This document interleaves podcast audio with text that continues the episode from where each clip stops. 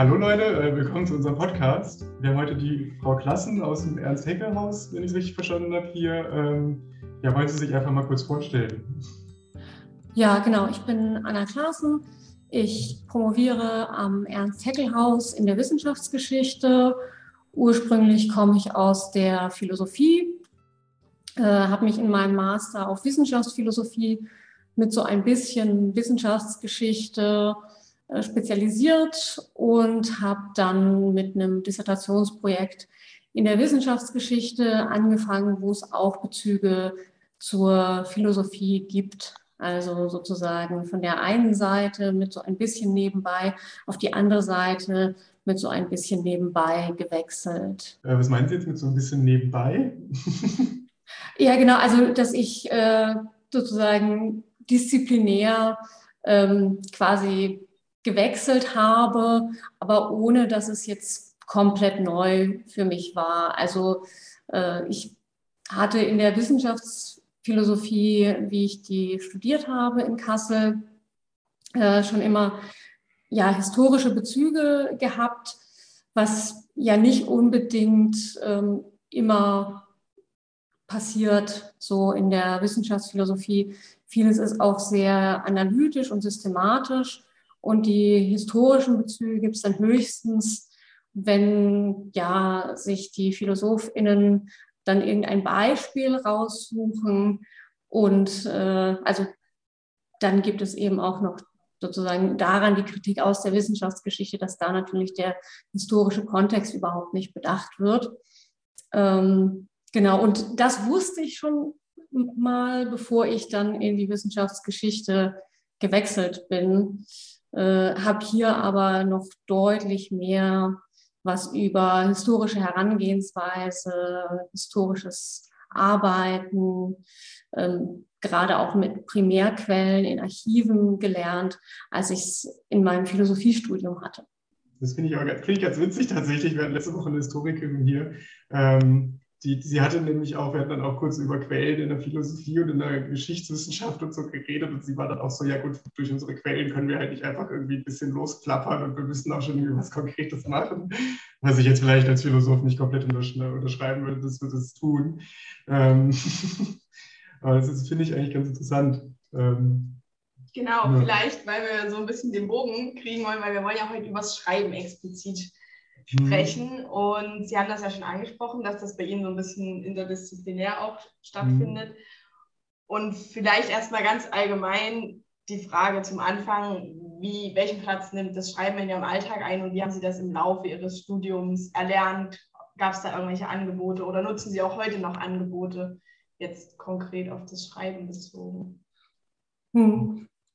Ja, also ich habe schon immer, ich habe relativ lange studiert, deswegen muss ich gerade so ein bisschen zurückdenken, aber ich habe schon in der Schule, in der Oberstufe gerne so Aufsätze und da besonders eben Erörterungen in Deutsch und halt anderen ja, sprachlichen Fächern geschrieben, jetzt beispielsweise auch in Geschichte oder Politik und Wirtschaft. Und durch das Philosophiestudium, ich hatte im Nebenfach noch Germanistik, äh, kam ich über das Schreiben, aber auch sehr übers Nachdenken über Texte nicht herum, beziehungsweise also in der Philosophie ist das ja einfach so das äh, tägliche Brot, ähm, sich Texte anzuschauen, äh, auf der inhaltlichen und gleichzeitig auf der formalen Ebene. Also das war in meinem Studium auch ja relativ ähm, zentral. Ich habe auch dann selber Tutorien gegeben zu einer Veranstaltung im philosophischen Probedeutikum, wo es genau darum ging, dass die Studierenden eben äh, Texte untersucht haben in kleinen Gruppen auf das Zusammenwirken von Form und Inhalt und wie sozusagen die ja, semantische Form von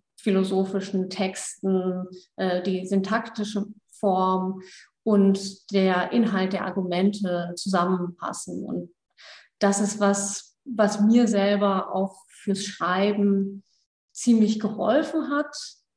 Ähm, das ist die eine Sache. die ich sozusagen zum Schreiben im Studium äh, rekapitulieren kann.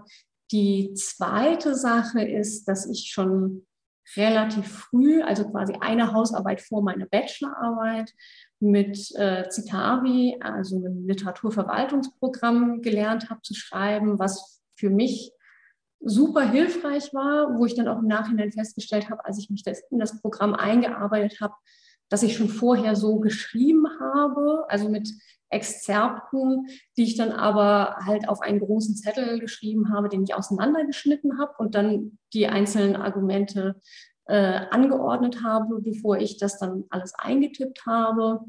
Also das hat mir einfach super gut äh, entsprochen und meiner Arbeitsweise, dann Citavi zu verwenden, um dann auch den Überblick zu behalten.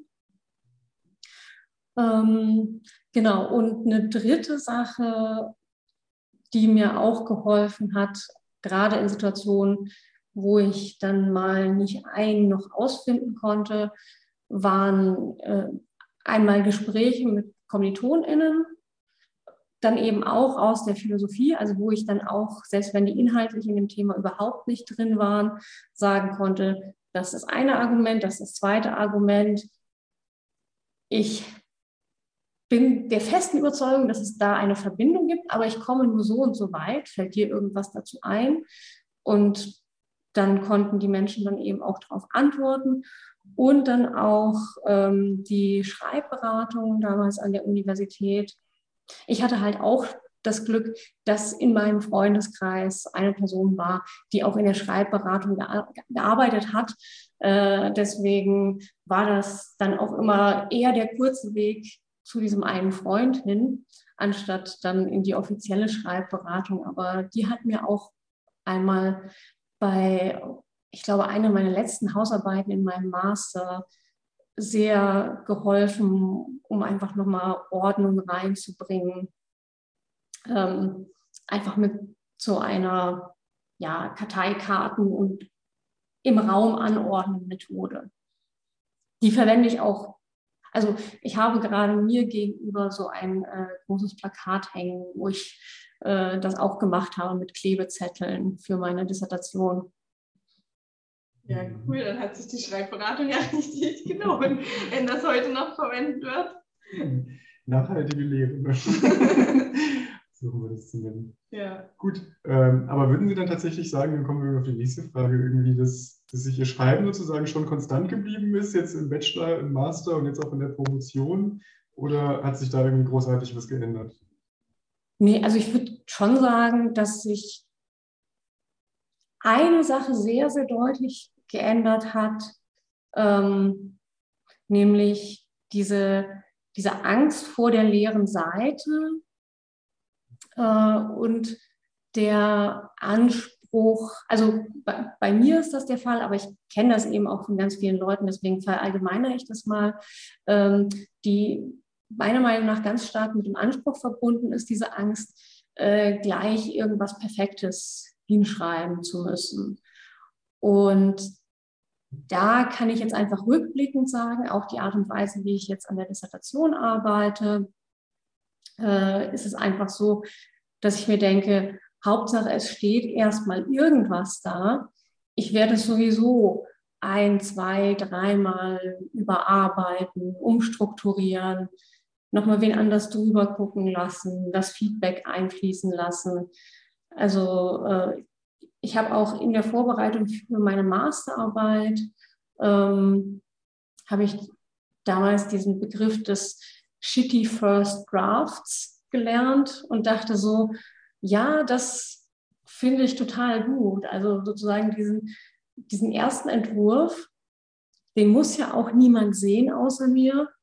Ich muss mich ja vor niemandem irgendwie schämen dafür, sondern ich kann erstmal meine Gedanken irgendwie auf das Papier bringen und wenn dann schon mal so ein bisschen Material ist, dann kann ich das auch von da ausgehend ordnen, anstatt direkt den Anspruch zu haben, ich kann jetzt direkt äh, da einen ja, akademisch eloquenten Satz nach dem anderen äh, in die Tasten tippen.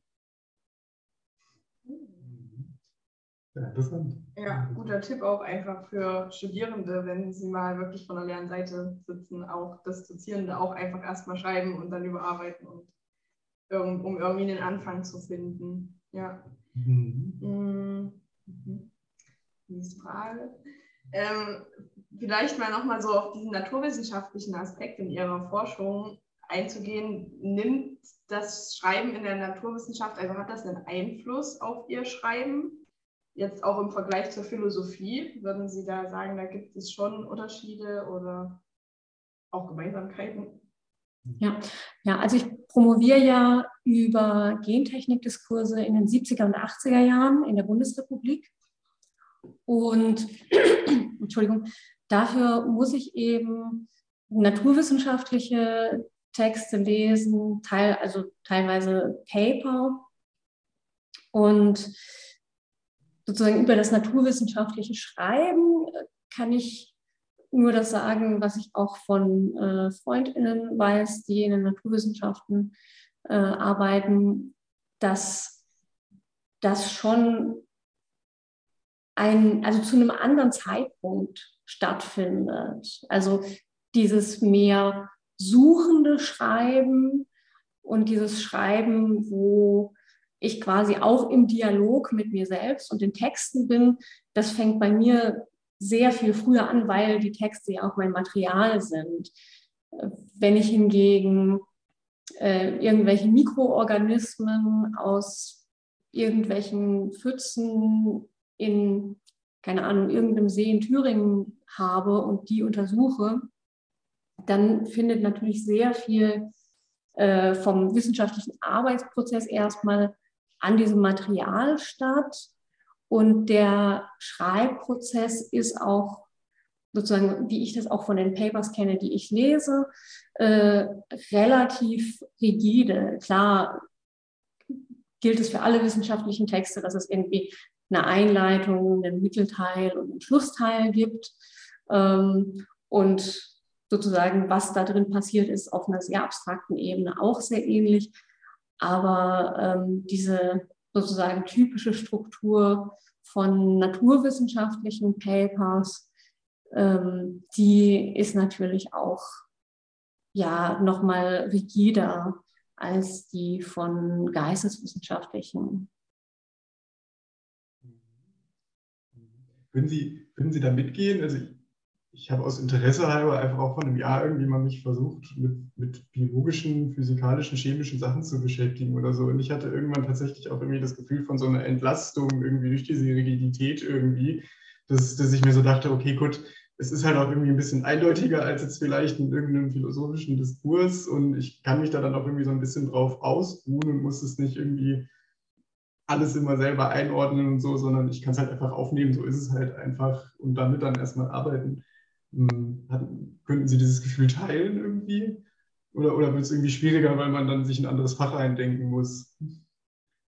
Hm, also ich denke gerade aus einer wissenschaftsphilosophischen und wissenschaftshistorischen Perspektive ähm, sage ich, dass diese Eindeutigkeit ja in den naturwissenschaftlichen Papers auch was Hergestelltes ist, mhm. einerseits, ähm, und eben auch andererseits zu so einer bestimmten Naturwissenschaftlichkeitsrhetorik gehört. Und gerade wenn man sich das versucht sehr, sehr genau anzugucken, also wirklich zu gucken, was passiert bei bestimmten Übertragungen jetzt von dem Mittelteil, in dem sehr detailliert beschrieben wird, wie jetzt, um auf mein vergangenes Beispiel heranzugehen, äh, beispielsweise die ähm, Mikroorganismen zentrifugiert werden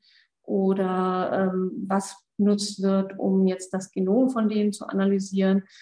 Und dann schaut, was die Übertragungsschritte sind, in die äh, Discussion und was dann wiederum die Übertragungsschritte aus der Discussion in die Conclusion sind, da ähm, fällt schon auf, dass da bestimmte Normen eingehalten werden, die die Leute, die die Forschung machen, selber kennen und die die Leute, die diese Papers lesen, in der Regel auch kennen äh, und die dann ja einfach unausgesprochene Normen sind. Aber wenn ich da mit einem anderen Blick reinkomme, aus einer anderen Disziplin, aber eben auch mit dem Hintergrundwissen aus meiner eigenen Disziplin, also Wissenschaftsphilosophie und Wissenschaftsgeschichte, äh, dass ich dann schon sagen kann, hier passiert irgendwas, was für Wissenschaft als menschliche Tätigkeit ganz, ganz charakteristisch ist. Tatsächlich ein guter Punkt, habe ich noch nie drüber nachgedacht. Ja. Sehr, sehr gute Idee. Gut. Ähm. Ja, ähm, vielleicht nochmal jetzt wirklich zum Schreiben auch. Welchen Tipp würden Sie sich selbst denn geben, wenn Sie am Anfang Ihrer ersten Hausarbeit stehen? Mhm. Ich würde den Tipp geben, äh, und, also, und das ist bei mir auch, also wenn Studierende Hausarbeiten bei mir schreiben, ist das eine Voraussetzung, äh, dass eine Gliederung erstmal erstellt wird und die dann abgegeben wird, weil in der Regel bei einer ersten Hausarbeit ist es so, dass die Studierenden einfach viel, viel zu große Themen wählen. Ähm, weil sie eine bestimmte Frage auch interessiert. Und das finde ich auch gut und begrüßenswert. Und darum sollten Leute ja auch studieren, weil sie bestimmte Themen interessieren. Äh, und darum sollten Leute Hausarbeiten schreiben, weil sie bestimmte Themen interessieren.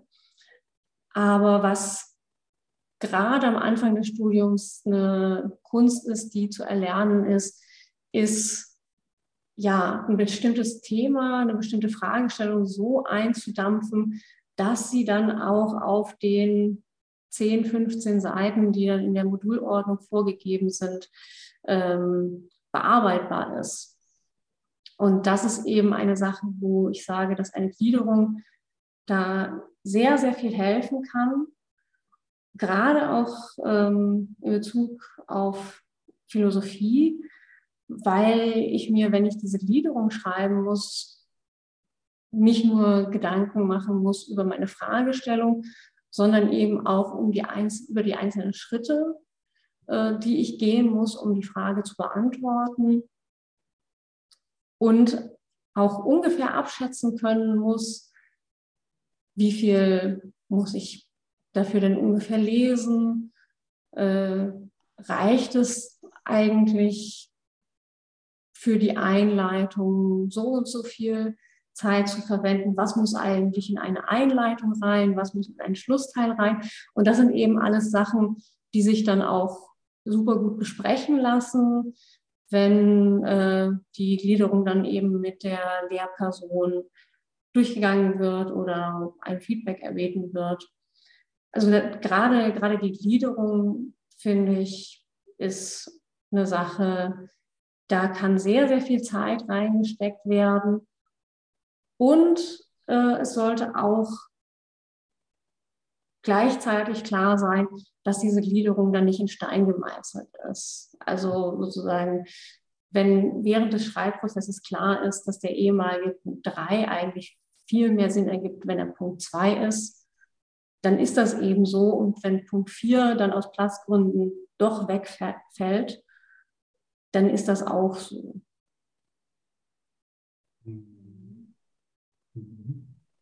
Ich denke, man, äh, da habe ich mir dazu gedacht, ich denke, man vielleicht nicht so viel Angst vor zu viel Arbeiten auch. Also es gibt immer diesen komischen, den guten Spruch, äh, eine gute Arbeit ist dann fertig, wenn man nicht mehr kürzen kann. Und äh, da fallen dann wahrscheinlich auch leider mal Kapitel drunter. Ähm, aber haben Sie denn sozusagen auch vielleicht bei der Gliederung oder so in dem Sinne ein paar Techniken, die Sie immer wieder rausholen, seien es jetzt Mindmaps oder so. Und dann vielleicht von da ausgehend auch irgendwelche Techniken beim Schreiben oder so, dass man den Überblick auch behält, wenn die Gliederung am Anfang schon da ist. Hm. Ja, also sozusagen Mindmaps finde ich total super, um sich erstmal der Forschungsfrage selbst anzunähern und dann zu sagen, so, was für ein Thema allgemein gibt es jetzt, was mich interessiert äh, und welche Aspekte dieses Themas gibt es. Also meistens ist es ja so, man hat irgendwie ein Seminarthema. Äh, in, Im letzten Semester habe ich ein Seminar zum Thema Science and Gender gegeben ähm, und da auch einzelne Texte äh, mit den Studierenden durchgesprochen zu einzelnen Unterthemen und wenn dann eben gesagt wird, ja, mich interessiert in diesem Thema jetzt beispielsweise die Frage nach äh, sexueller Bildung im Biologieunterricht ähm, und was interessiert mich eigentlich an sexueller Bildung im Biologieunterricht. Und da sozusagen vielleicht auch erstmal drei, vier, fünf Ideen ähm, durchdenken, um dann irgendwann so ins Detail zu gehen, äh, was interessieren könnte. Das ist, das ist so ein Tipp. Und was anderes, wo ich denke, was gerade für den Anfang immer ganz gut ist, ist zu versuchen, sozusagen so Vergleichsarbeiten zu schreiben, also mit ich vergleiche X mit Y im Hinblick auf Aspekt so und so. Und dann habe ich ja auch gleich schon eine Gliederung. Also erstmal muss ich beschreiben, was X ist, dann muss ich beschreiben, was Y ist und dann kann ich sagen, wie sie sich in Bezug auf äh, den Aspekt so und so unterscheiden oder ähnlich sind.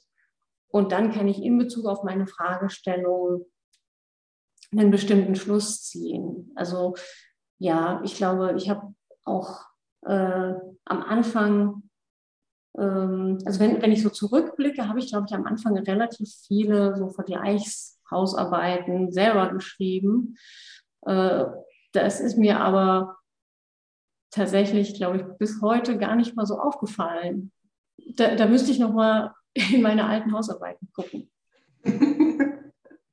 Das, das, kann ich Ihnen versichern, das ist heute auch noch so alle in meinem Studiengang haben im ersten Semester erstmal einen Vergleich zwischen John Locke und George Barclay oder so geschrieben. Finde ich gut, ja. Das ist wahrscheinlich gängig in der Philosophie. Auf jeden Fall, ja.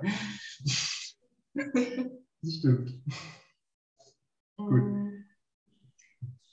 Weil Sie es gerade auch angesprochen haben, Sie haben letztes Semester ein Seminar zu Science and Gender gegeben. Und gerade so ein bisschen, weil Sie sich an, ja auch mit Gender befassen, gab es denn aufgrund Ihres Geschlechts schon mal Probleme beim Schreiben oder generell auch jetzt in der Wissenschaft oder auch aufgrund Ihrer Klasse oder halt generell solcher Faktoren? Hm, also ich würde sagen, Nein, ähm, aber damit bin ich auch eher eine Ausnahmeerscheinung. Also weil ich das irgendwie relativ schnell geschafft habe in der Philosophie. Also die Philosophie ist tatsächlich auch äh, ein Fach, was sozusagen im Gegensatz zu anderen Geisteswissenschaften schon einen sehr naturwissenschaftlichen Habitus auch hat. Ähm, ich habe da auch während meines Masterstudiums noch mit zwei Kommilitoninnen auch ein äh, Projekt und eine Broschüre gemacht ähm, in Kooperation mit der Society for Women in Philosophy. Und das ist eben so einen sehr aggressiven, kämpferischen Habitus gibt, einfach in der Philosophie, wo es äh, ja eigentlich darum gehen sollte, quasi das beste Argument durch kritisches Nachdenken und Nachfragen herauszufinden, aber es oft irgendwie darum geht, ja, dass Leute Recht haben ähm, und das lässt sich dann auch schon in Seminaren feststellen. Also das ist jetzt, hat jetzt sozusagen weniger mit dem Schreiben zu tun, als eben vielmehr in, in Seminarsituationen. Aber das wirkt sich dann natürlich auch auf das Schreiben aus. Also ob sich dann vor allem weiblich gelesene Personen, Frauen, die studieren, als kompetent wahrnehmen äh, im Seminar, hat ja direkte Auswirkungen darauf, ob sie sich als kompetent wahrnehmen beim Schreiben.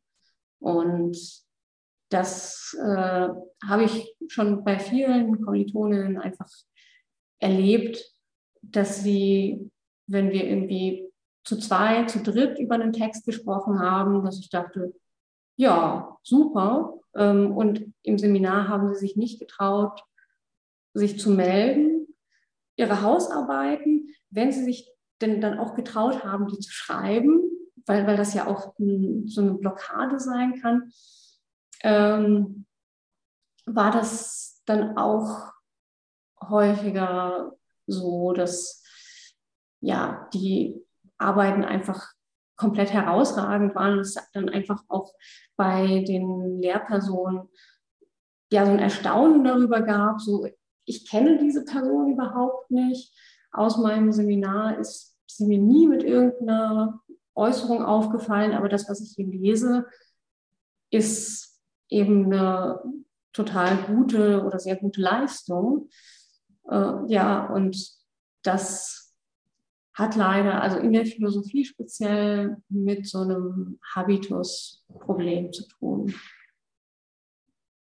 Ja, was, was, das Thema, was das Thema Klasse angeht, hm, denke ich, ist auf jeden Fall eine Sache, also wahrscheinlich bei allen Wissenschaften, aber bei der Philosophie vielleicht noch besonders, eben die spezifischen Fachtermini, die dann ja je nach auch Bildungshintergrund, also familiären Bildungshintergrund, mehr oder weniger bekannt sind, auch aus irgendwie, ne, ob jetzt die Familie einen halben Regalmeter Goethe irgendwo stehen hat oder, ähm, keine Ahnung, irgendeine Sonderedition von Hegel ähm, und das irgendwie normal ist, sich langsam an sowas ranzutasten oder eben nicht, ist dann, also macht auch einen Unterschied.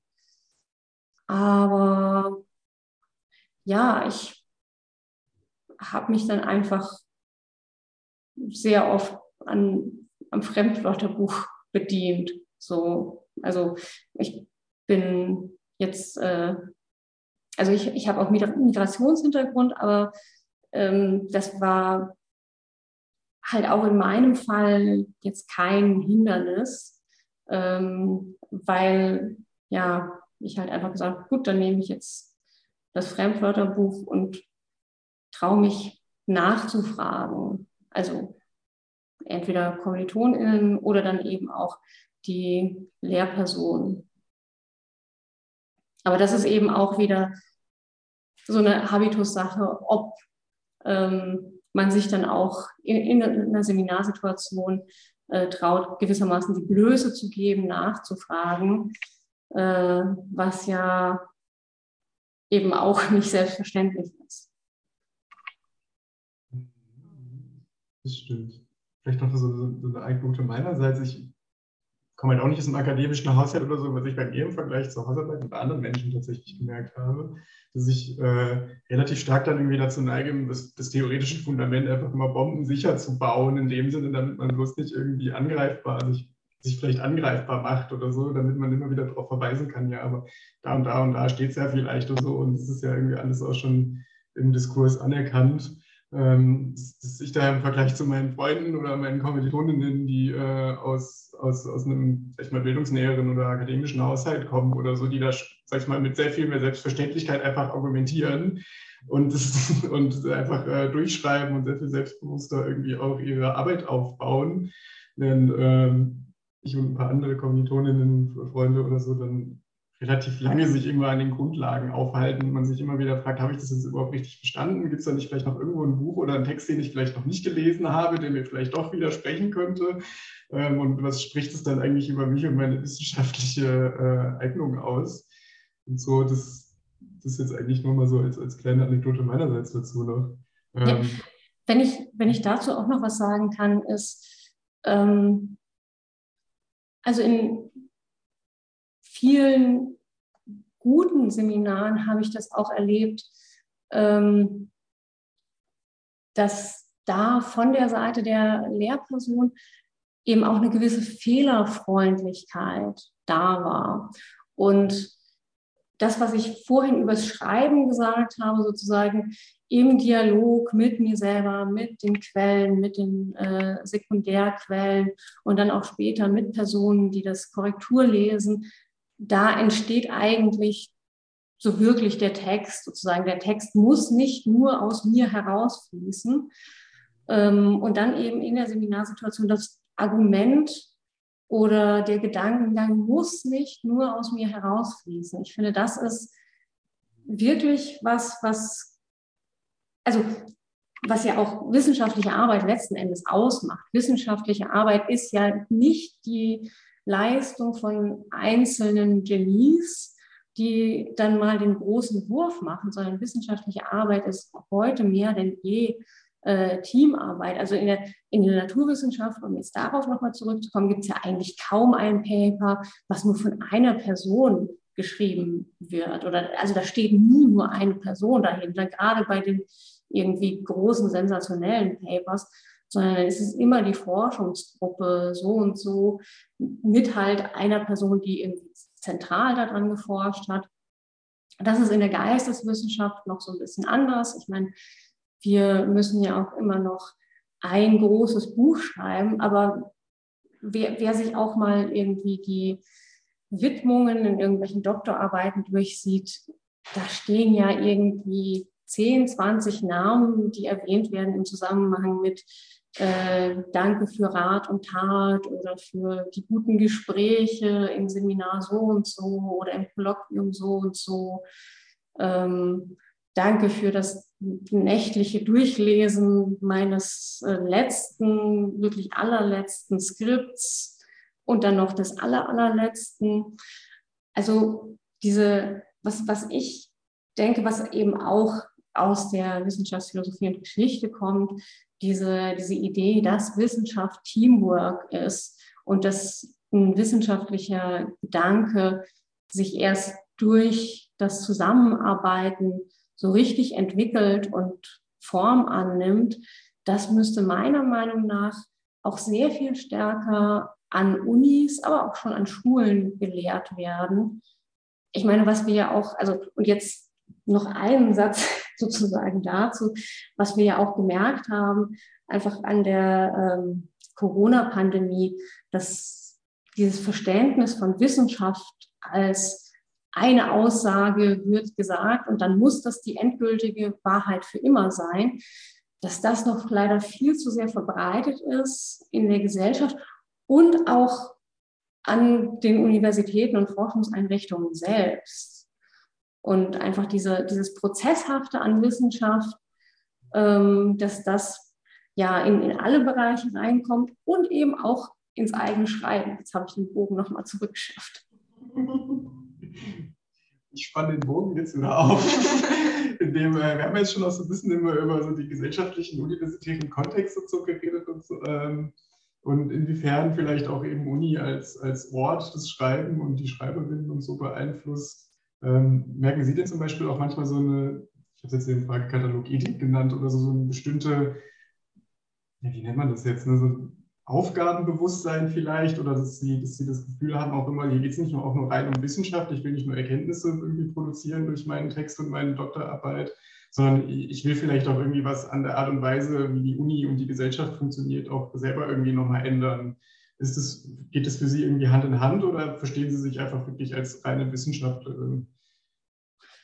Ja, ähm, also da, da ist es auch wieder so, dass ich quasi als äh, also als eine Person aus der Wissenschaftsgeschichte und Philosophie, dann auch immer so ein bisschen auf meiner eigenen Schulter sitze und mir also selber so ein bisschen über die eigene Schulter gucke und schaue, ich mache ja auch Wissenschaft. Und Wissenschaft ist eine menschliche Tätigkeit, die ja niemals im leeren Raum stattfindet, sondern immer in, im Kontext von Institutionen, in wenn nicht in Zusammenarbeit, dann doch zumindest im Kontakt mit anderen Menschen. Und da ist es mir auch super wichtig, wenn ich gerade auch jetzt nicht unbedingt auf einer wissenschaftlichen Konferenz oder sowas, aber wenn ich mein Eltern oder auf irgendeinem Geburtstag oder irgendeiner Uni-Party so ein bisschen erzähle, was ich mache, dass ich dann auch schon sage, und das und das ist mein Verständnis von Wissenschaft äh, und deswegen, keine Ahnung, also kann ich über die Corona-Pandemie und Wissenschaftskommunikation entsprechend vielleicht auch was sagen.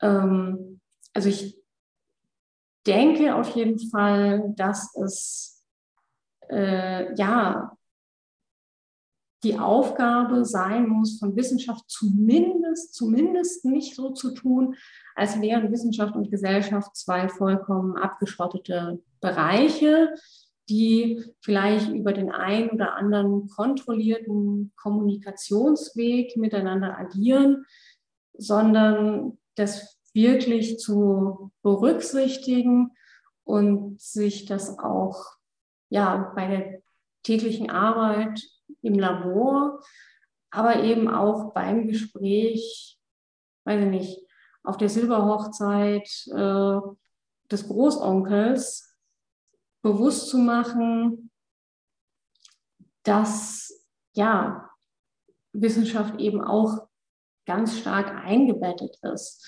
eben auch vor allem durch, und das nimmt ja immer mehr zu, ähm, unser Eingebundensein in Technologien. Also ähm, ja, um Donna Haraway zu, zu, zitieren, sind wir eigentlich schon äh, inzwischen Cyborgs, jetzt, wie wir mit unseren Geräten verbunden sind, gerade, also, gerade auch in der Corona-Pandemie, ne, wie wir einfach gemerkt haben, wenn das 20 Jahre früher stattgefunden hätte, dann hätten die Lösungen sehr, sehr viel anders ausgesehen.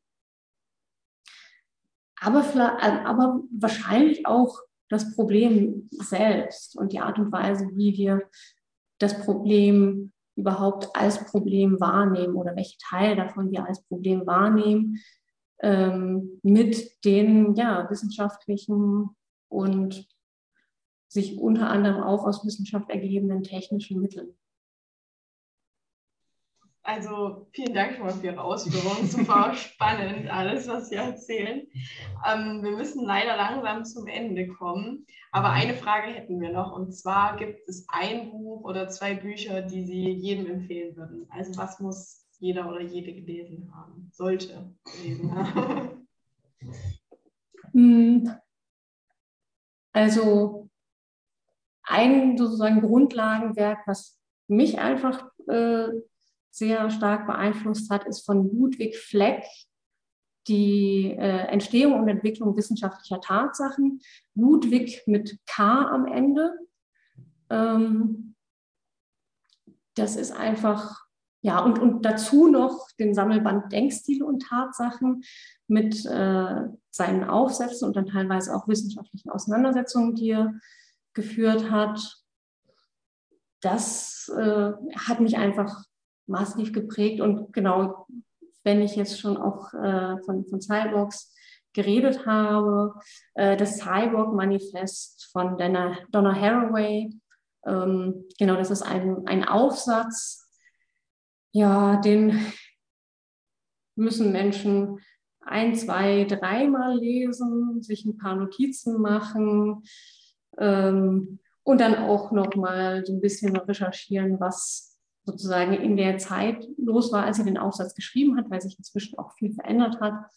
Mm, aber das sind so zwei Texte beziehungsweise ein Autor und eine Autorin, wo ich sagen würde, das sind zwei sehr gute Startpunkte, um sich ähm, ja an Wissenschaftsphilosophie, Wissenschaftsgeschichte, ja, heranzusetzen und die auch beide aus sehr verschiedenen Perspektiven, ähm, aber auch gleichzeitig schauen, sozusagen, wie Wissenschaft als menschliche Tätigkeit im Kontext bestimmter Gesellschaften und bei Haraway dann eben auch im Kontext bestimmter Machtverhältnisse ja ausgeübt wird. Ja, schöne, schöne Buchempfehlung auf jeden Fall. Ja. Das zweite habe ich aus dem Seminar immer nur als Negativbeispiel kennengelernt, aber vielleicht lese ich es auch mal tatsächlich. ähm, damit kommen wir tatsächlich dann auch erstmal zum Schluss, äh, liebe Zuhörer.